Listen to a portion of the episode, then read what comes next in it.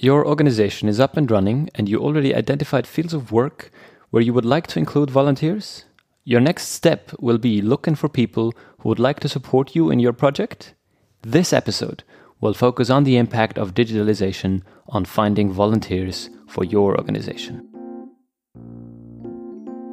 Inside Impact. Der Podcast mit Wirkung. Hi, and welcome back to Inside Impact. That's the podcast of the Vienna University of Economics and Businesses Social Entrepreneurship Center. My name is Martin. And I'm Fabian. And today we are going to have a proper look into the world of matching volunteers and civil society organizations online. Today, Susan will speak with Carolina Katus, co founder of Social Held. Social Held is an online matchmaking platform which aims to bring organizations and volunteers together based on their skills and desires. She will also tell us about the role of digitalization on the work of volunteers. Carolina and Susan, take it away.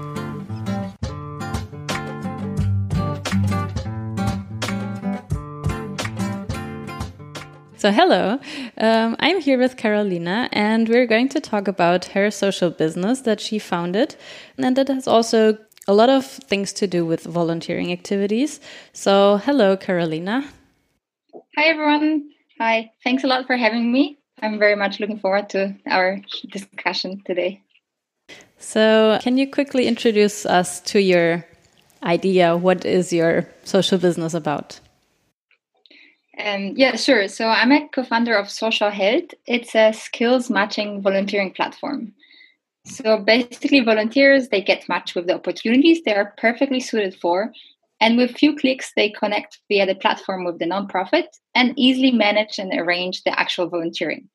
We also have one extra component, uh, namely companies. So, as part of the CSR or HR activities, companies can enable and support the employees to volunteer on behalf of the company.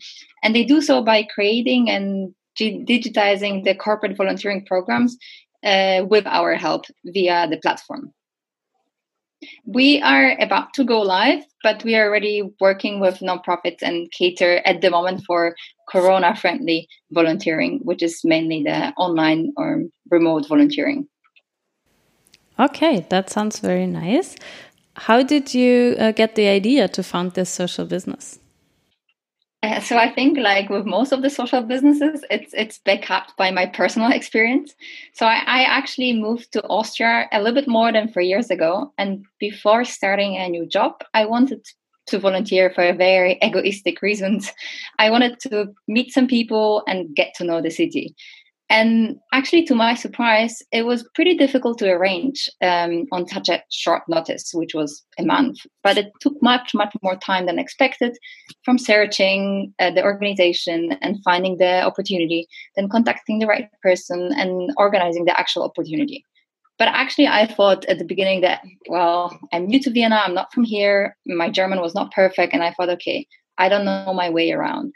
But I asked people and realized it's not just my problem, and many shared my struggle. And after that, I started digging even deeper and did some research, and it actually turned out that more than two thirds of volunteers they arranged their volunteering through friends and word of mouth. And uh, half of all the volunteers here in Austria think there should be a little bit more information available on how to get engaged, what's possible out there. Um, so I thought, okay, maybe I could do something about it. And I decided to make volunteering a little bit more easier and innovative uh, for everyone involved volunteers, nonprofits, but also at some point companies completed the project. We've been working on the project for a few months so far and uh, the platform is ready and we are looking forward to launching it in the next weeks. And hopefully we will be able to provide uh, volunteers not only online activities but already some carefully designed face-to-face volunteering that will be there. So actually the website is already up and running so if people are already interested now you can go and check it out and see what's there. By signing up, you will receive the volunteering opportunities that are out there. And later on, you will be definitely informed when we are fully in swing. if I, as a interested person, am looking for a volunteering activity, how is it going to work out uh, in the future? So, how do you match people with the respective organization?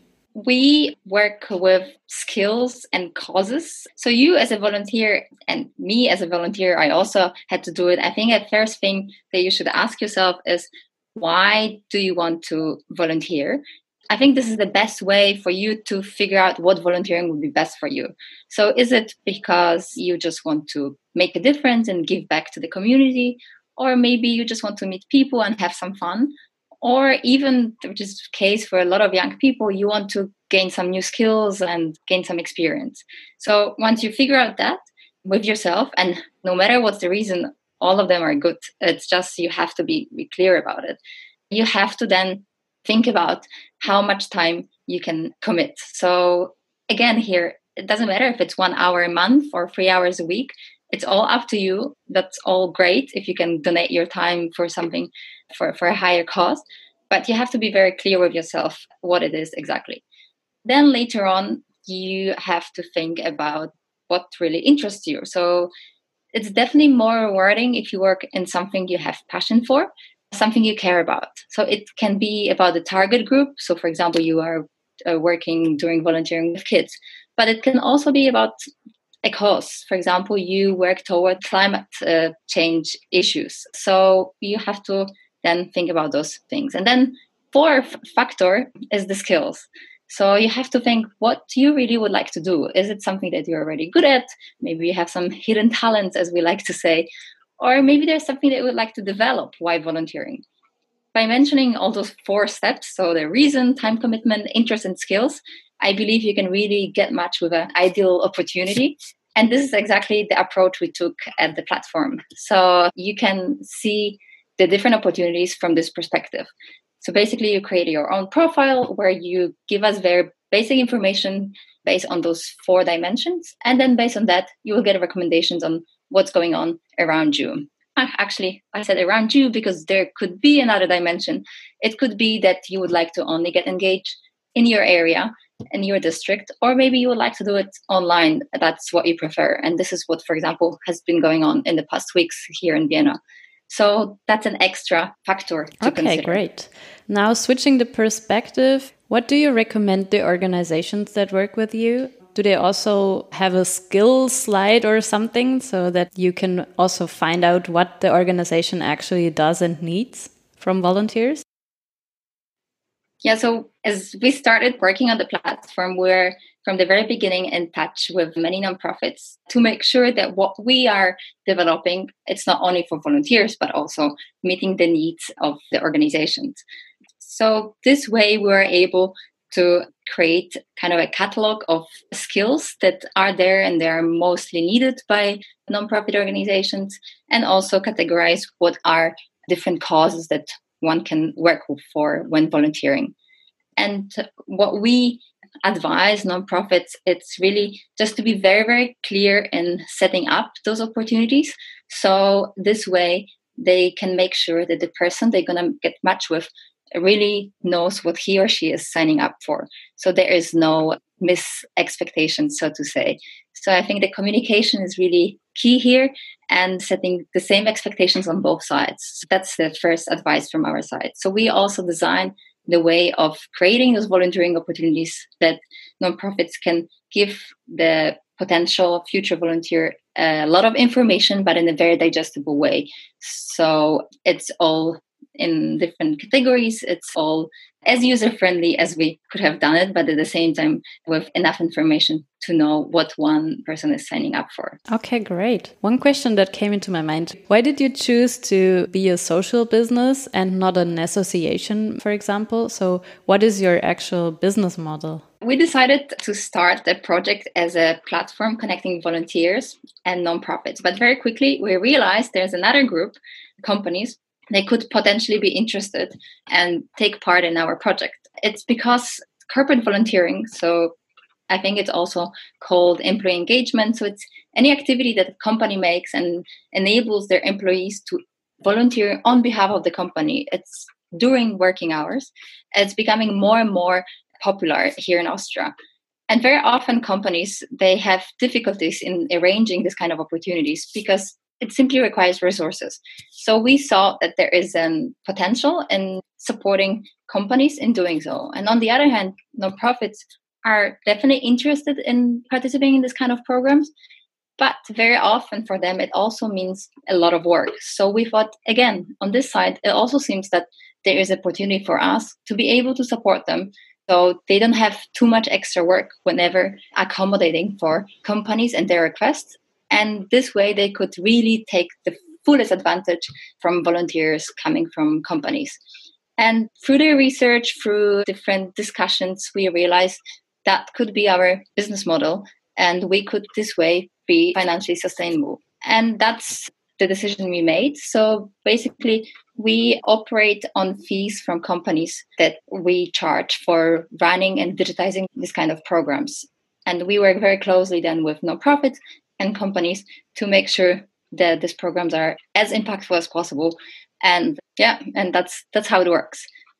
Okay, that sounds very innovative. Now, coming back to the actual situation, because we're also taking this um, podcast episode via an online medium, because we're during a global pandemic. You mentioned that you are doing also remote volunteering activities. How can I picture such activities? As we are only at the beginning of our journey, it's not as developed as it could be definitely in, in the future but at the beginning of march when uh, all the restrictions started being introduced and the face-to-face volunteering was no longer really advised we thought that there is a big potential in volunteering online.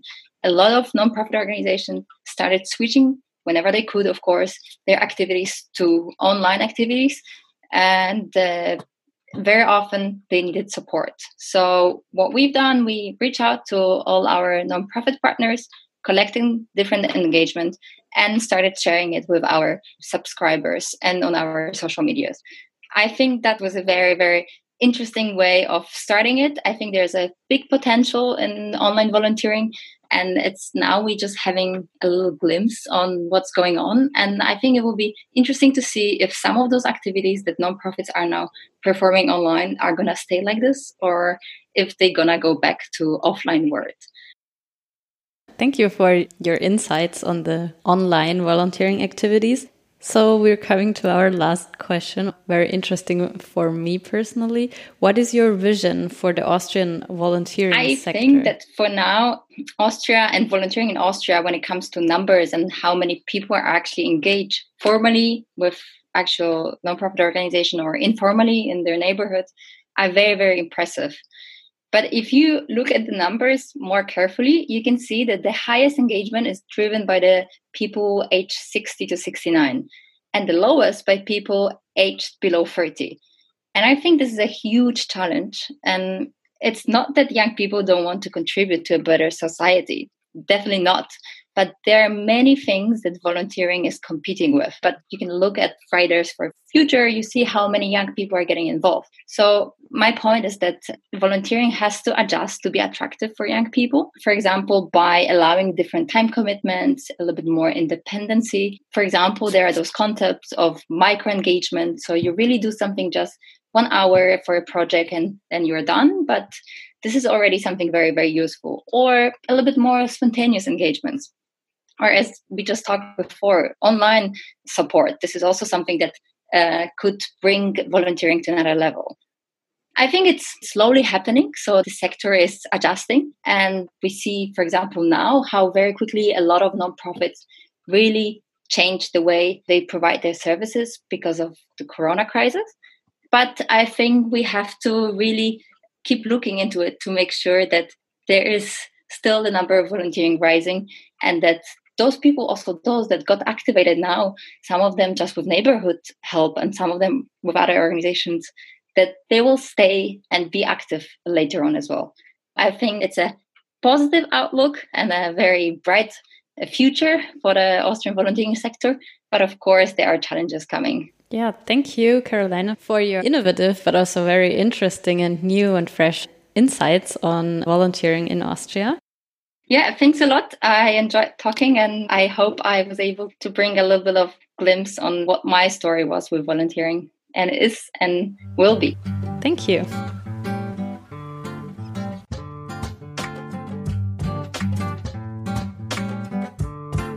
Thank you both for bringing us these highly interesting insights.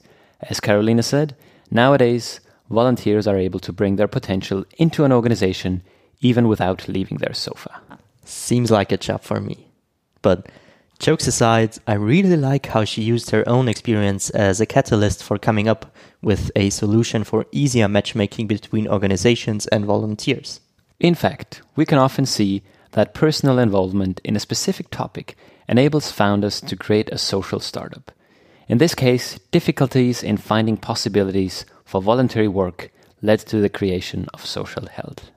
Coming back to the perspective of social entrepreneurs, finding volunteers is one thing, but creating an environment for personal growth and interesting activities is another challenge. Because of this, Paul Rameder, senior researcher at the Institute for Nonprofit Management here at WU Vienna, will talk to us about the dark side of volunteering in our next episode. Ja, hallo, äh, ich bin Paul Rameda vom Institut für Non-Profit Management und Kompetenzzentrum für Non-Profit-Organisationen und Social Entrepreneurship. In der nächsten Podcast-Reihe werde ich über Freiwilligenarbeit sprechen, die Vor- und Nachteile und auch äh, über die Aspekte, die wir zu dem Thema nicht so gerne hören. Looking forward to that one. If you would like to get in touch with us, send us an email to insideimpact at wu ac.at or check out our Instagram channel insideimpact underscore. Thank you for listening, and until next time, bye bye.